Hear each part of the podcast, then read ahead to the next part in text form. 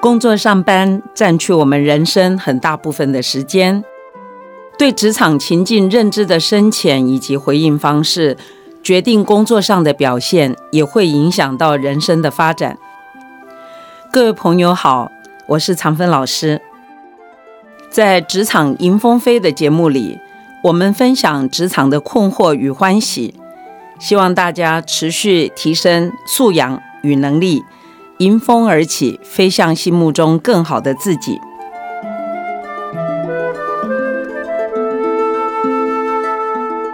新鲜人进入职场，如果能快速展现自己是个可以信任、是个靠谱的人，被主管看见、赏识的机会就会高很多。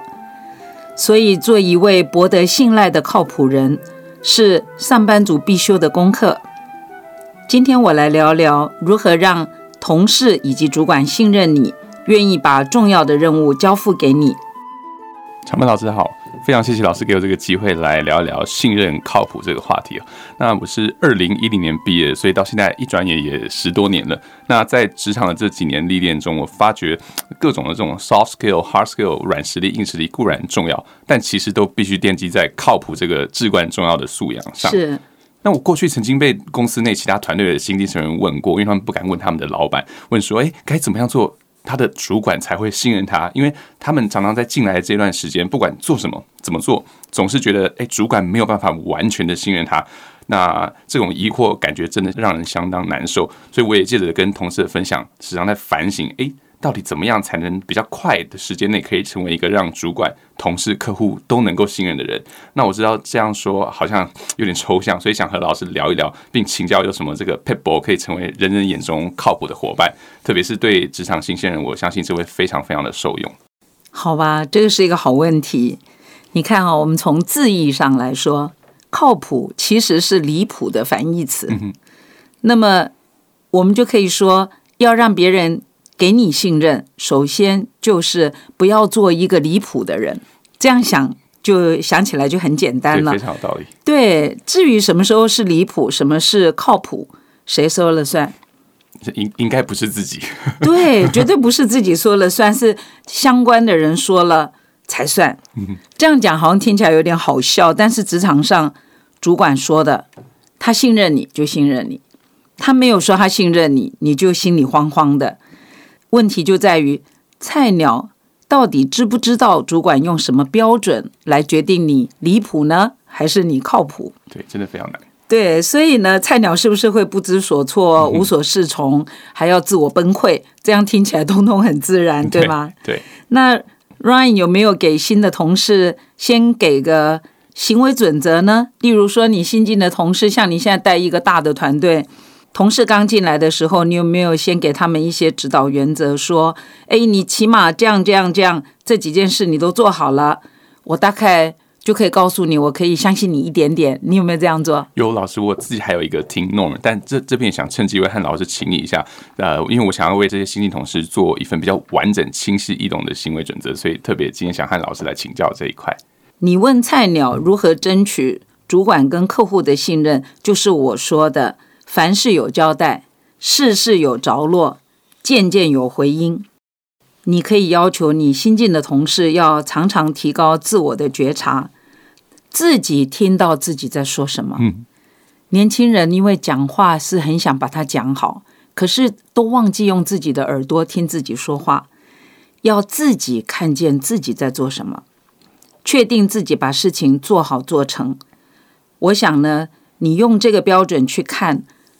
可能同事也会觉得很新鲜，因为像你们都是最优秀的学校毕业的，谢谢老师。对，其实很少听自己说什么，有时候写报告写完了，觉得写太棒了。可是你现在当主管，你去看那个自称很棒的报告，你大概觉得七零八落，对不对？所以他要让他自己的觉察度先提高，我觉得这个是信任的很重要的基础。了解。那另外的话，就是要强调的。我听过很多的年轻人说：“你看，我老板都不信任我。老师，我跟你讲，我老板都不信任我，他都不派我做重要的工作。”我就会讲呢，信任不是你向别人要求来的，信任是建立在对方觉得你是值得信任的，这个基础之上。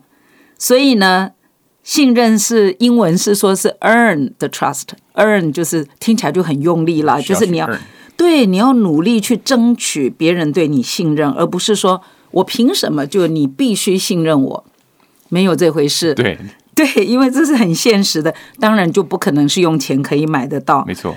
对，所以呢，如果呢，你的年轻的同事跟你说。老板，我觉得你不信任我，你就赶快把他带到办公室，因为他这样讲不成熟嘛，不好意思，你也会很没面子。所以这个信任，首先就是是别人赋予你的，不是自己声称的啊，这是第一个。然后第二个就是能不能要求到，就是说做不到的事情绝不轻诺。为什么呢？因为我们当主管的人，常常会给同事任务的时候，你会设下。这个截止日，deadline 很重要，deadline 很重要，所以你会说 deadline，你可以吗？两天之后四十八小时给你，你 OK 吗？对，而且每个 touch point 都要非常的清楚，对对，结果那个小子就说当然没问题，所以你就小小高兴。结果四十八小时之后，他根本不知道怎么开始，所以这个你与其事后才去骂他说你这家伙，你不是跟我讲四十八小时怎么样怎么样，不如你在开始就教他方法。并且呢，告诉他你真的做得到吗？你需要什么帮忙？所以我觉得你的行为准则里，你作为一个主管，我知道你带的团队很强，你起码告诉他你可以 offer 什么，然后希望他答应的时间，拼了命都得做到。而且呢，在那个 deadline 之前真的做不到，向你喊救命。对，所以以前呢，我算是比较严格的主管。我最讨厌我的同事，deadline 到了，是我死在 deadline 上，不是他。而且很长时候是这样子，因为你必须要在向向其他人交代。对，所以我我骂他们的时候，我不会骂他是 fail 的 deadline，不是我我批评的其实很精准，就是说你应该在 deadline 四个小时以上，你就告诉我你做不到。我要讲的是这一点。这样就比较好嘛，因为 deadline 本来他自己 fail 就算了，你是要陪葬的，所以我 我我觉得这也是可以给 Ryan 一个一个建议，就是说让这个年轻的同事，他们有时候是被迫答应你这个时间做得到，其实他是能力做不到，所以如果你给他一个救生圈，就是说你做不到的前四个小时马上来见我，呃，也许他会赖皮，但是他不会不能赖太多次嘛。对。所以你起码给他一个准则，说你真的做不到的，说请你喊救命。可是你不要淹淹水了，然后我救不到你。所以我我觉得这个也是我平常在管理上会用的。了解，就是让他们有一些 buffer，知道说还是有机会可以对救回来的。是是是，就是说，其实你真的对你的好处是什么呢？就是这个案子要砸，就是也许再拖个两个小时你就做完了。但是你不要把你自己赔进去嘛，因为他就是一个菜鸟，你你为他赔进去，其实这个主管也是不太聪明，不够格，对，不够格，所以这个也是。对，然后还有一个就是，我对年轻的同事，我都会要求他们要仔细的听主管在说什么。嗯，因为许多的年轻人哦，聪明才智，像你们那里都是那种很特别的聪明人，他们呢就会觉得。钦差听听的听啊，我都知道，我都懂，都懂，都懂。对，可是呢，一定要让他们练习，呃，就是摘要你说的事情。我觉得在培养年轻的菜鸟，我这一招还是重要的，不厌其烦。我记得我刚刚开始要求同事这样做，其实是我们的人资主管教我很多方法，因为当时我当大主管的时候，当大老板的只有我一个女生。所以别人就会给我贴标签，说：“哇，你这女生好啰嗦，你讲完就算了，你还叫我重复给你听。”其实我是要他摘要，为什么呢？我要确定我们两个的认知比较接近，所以我就会说：“你可不可以稍微摘要一下你刚才听到什么？”然后那些聪明才智很高的人就会说：“我就听懂了。”问题是你听懂跟我要表达的，我要确定一下它是一致性的，对，是 aligned。对，所以这个就是倾听的这件事，我我一般也会是呃要求的。那可是我是告诉 Ryan，就是老师刚开始做这样的主管的这种派任的时候，是被很多人批评，觉得说，哎，你这个女生没有信心啊，你干嘛叫人家重复呢？问题是这是一个工作纪律，不然你根本不知道这个小孩到底懂了什么。你已经跑跑跑跑到前面，你一回头看，你看不到他了，那样你就惨了。所以当主管呢，其实这个能力还是要能够压正啊，这个很重要。而且呢，你看哈，如果他现在重复了一次，我是讲摘要的复述了你的指令或者你对他的这个呃分享，嗯，那么他自己讲一遍，他讲给别人听。例如说，你出差不在，你的大老板来到你的部门说：“哎，Ryan 出差吗？谁负责这个案子？来跟我讲一下。”你就确保他起码八字有一撇，讲个八分像。如果你没有机会让他训练，所以等你不在，他只有看着你大老板说：“呃，我不知道，Ryan 才知道，你也惨这样非常不好的，就是对不对？所以这件事也是我以前呃想出来的方法，也可以给你参考谢谢老师。听到老师刚刚重述的第一句，这个凡事有交代，事事有着落，件件有回应，我实在非常的有感觉。那这句话就是我现在依然言犹在耳的一句话，那也是我自己听弄的第一个准则。OK，因为常常没有下文是吗？对，就因因为我们非常非常担心，就是交代出去的事情，哎，不见了，消失了，像是 email 出去没有回应，这是非常非常大忌，我觉得。另外，老师曾提过，在会议上发言是展现自己的好方法。那在会议上的发言有很大的程度和自己理解整理的能力相关。这边想请问老师，在会议上当各方意见交错的时候，要如何整理这个笔记，会是比较好的方法呢？那这些笔记如何帮助我们在会议上说正确、说到位的话？OK，所以 Ryan，我们这里其实要分两个题目来说吧。你第一个问题是说，你现在你团队的第一个准则也是要凡事有交代，事事有着落，件件有回音，对吗？。对，那我请问你，你刚刚在那边笑哈，表示这种事情经常发生 loss，那你怎么处理这个问题？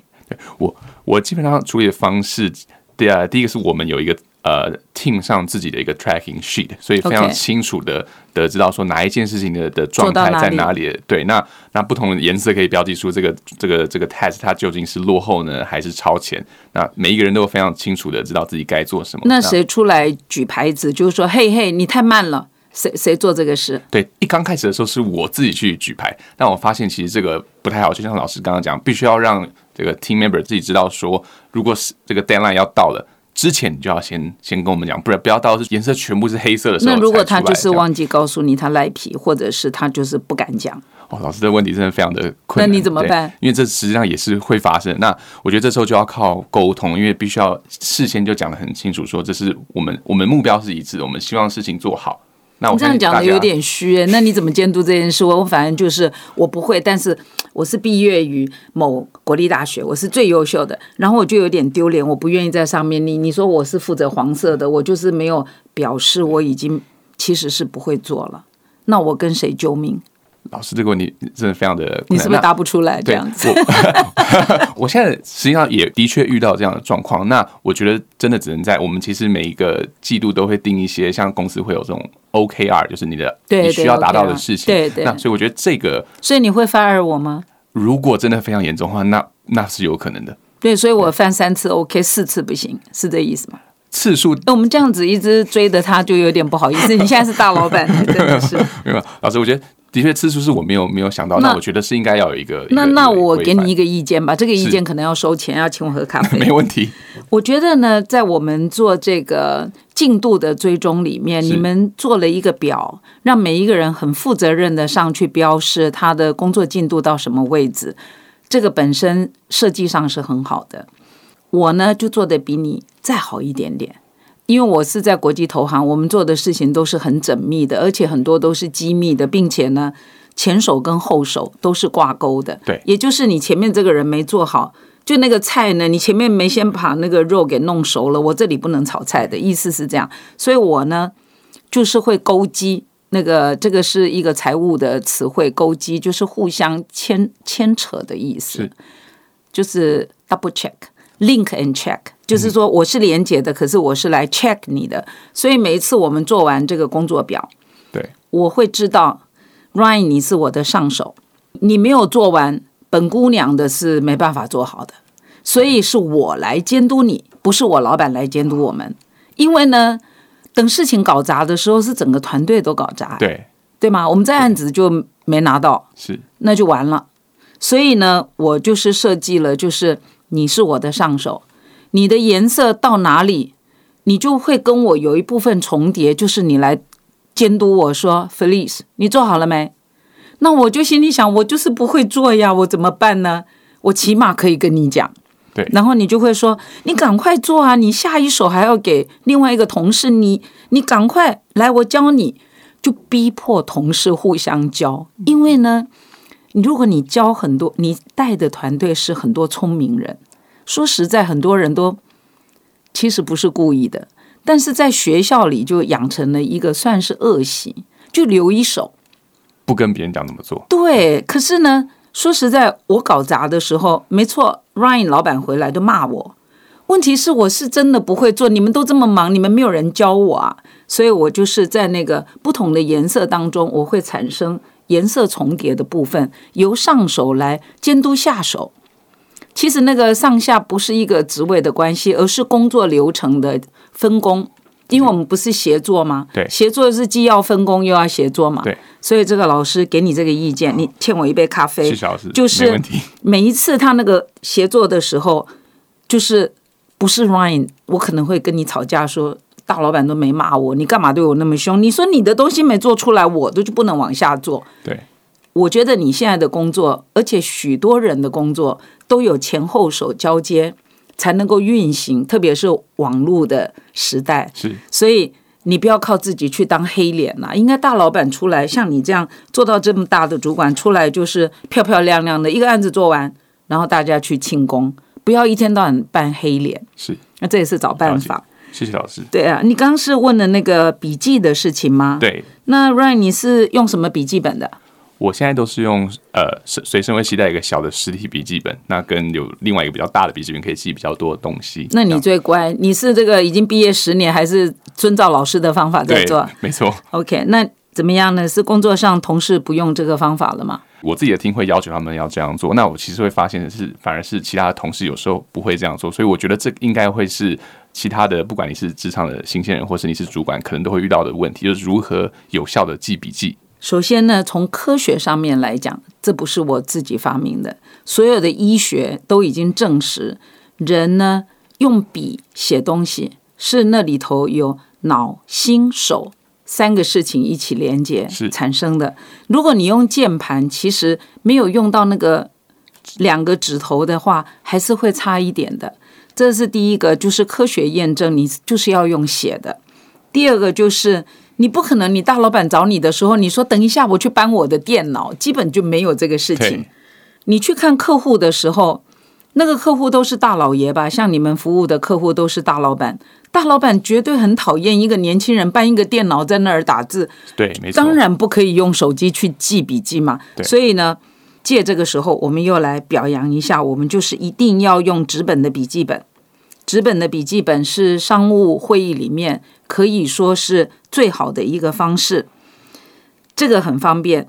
但是呢，你就是用习惯就好，然后你的字也会写得漂亮。我看过很多你的同学写字都像蚂蚁一样，很丑的。其实这个多写的话呢，就会好一点。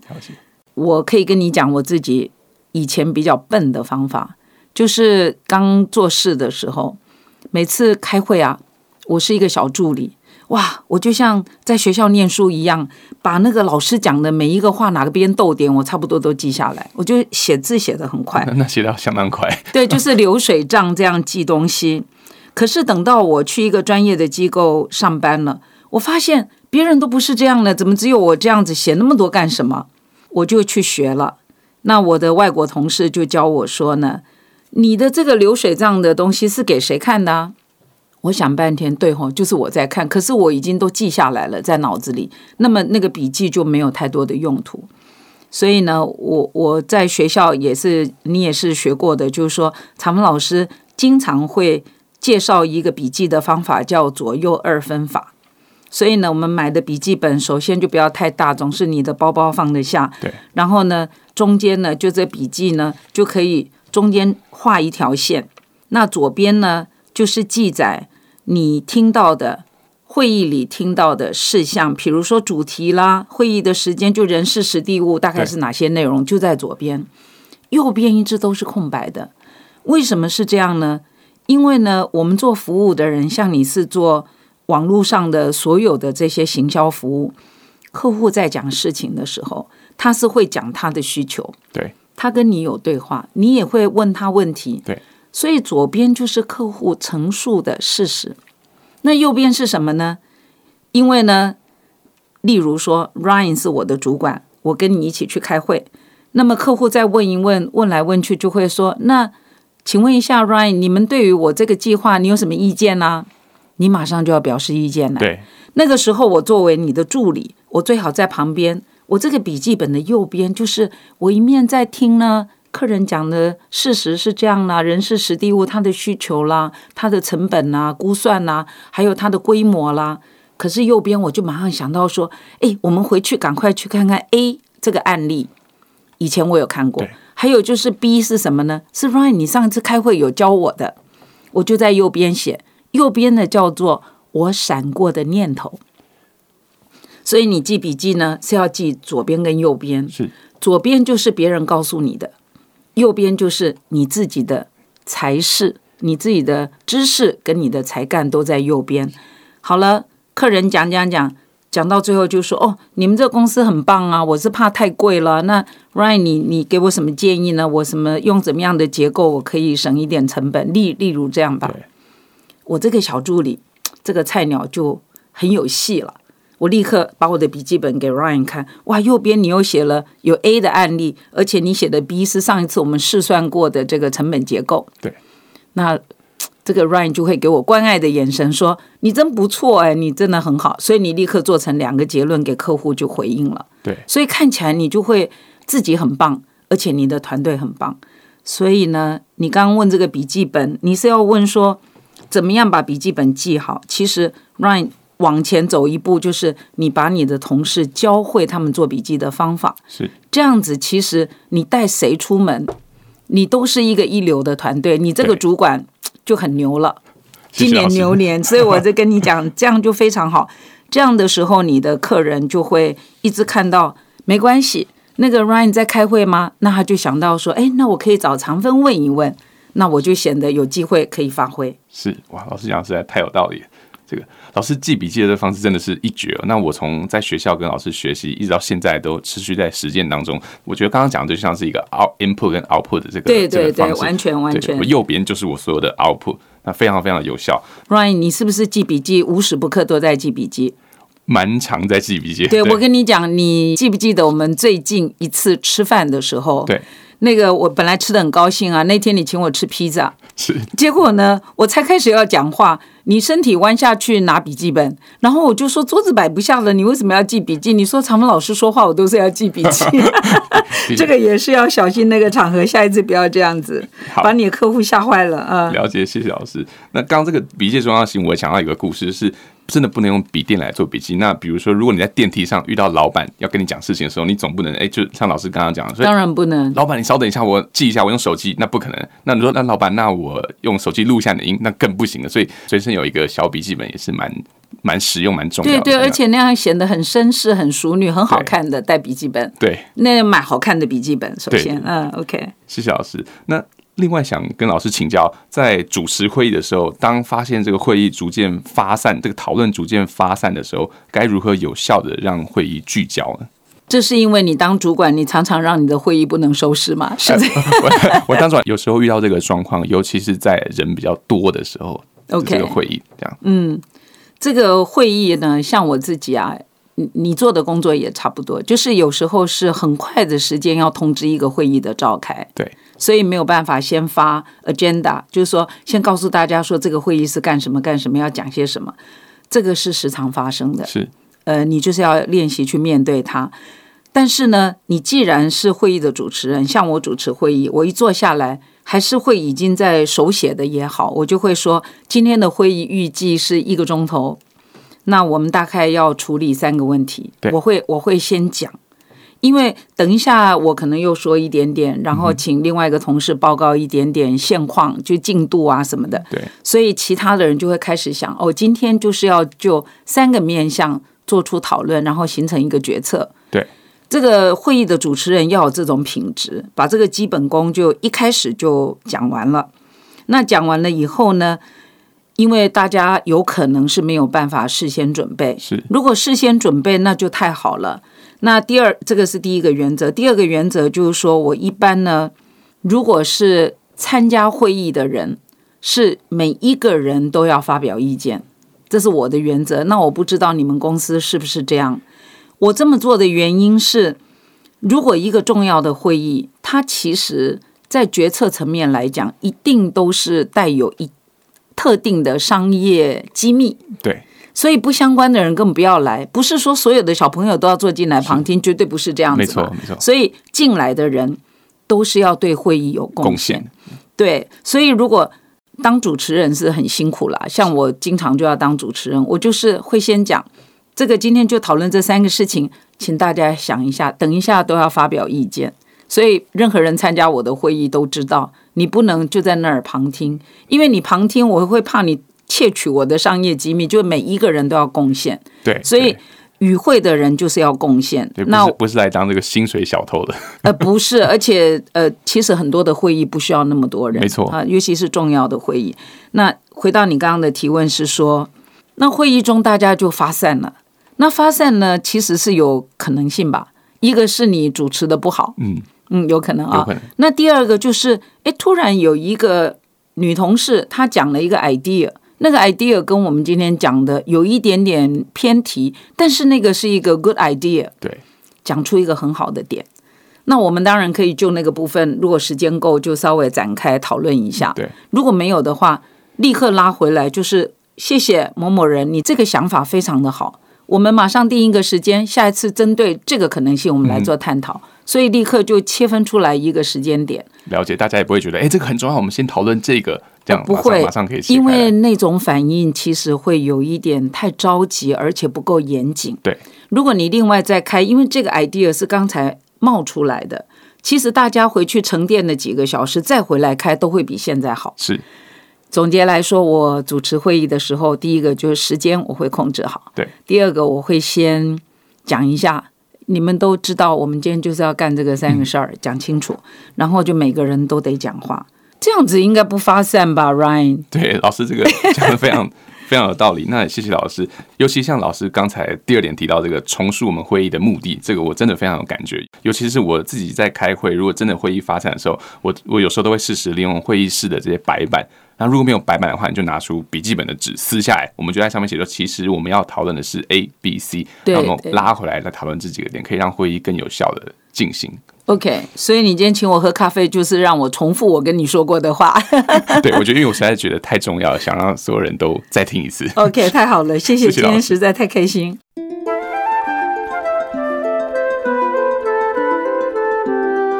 希望这次所说的故事对大家有所启发。欢迎订阅《职场迎风飞》，与常芬老师一起探讨职场进步的方法。祝福大家日日是好日，继续当一位积极、有正向能量的上班族。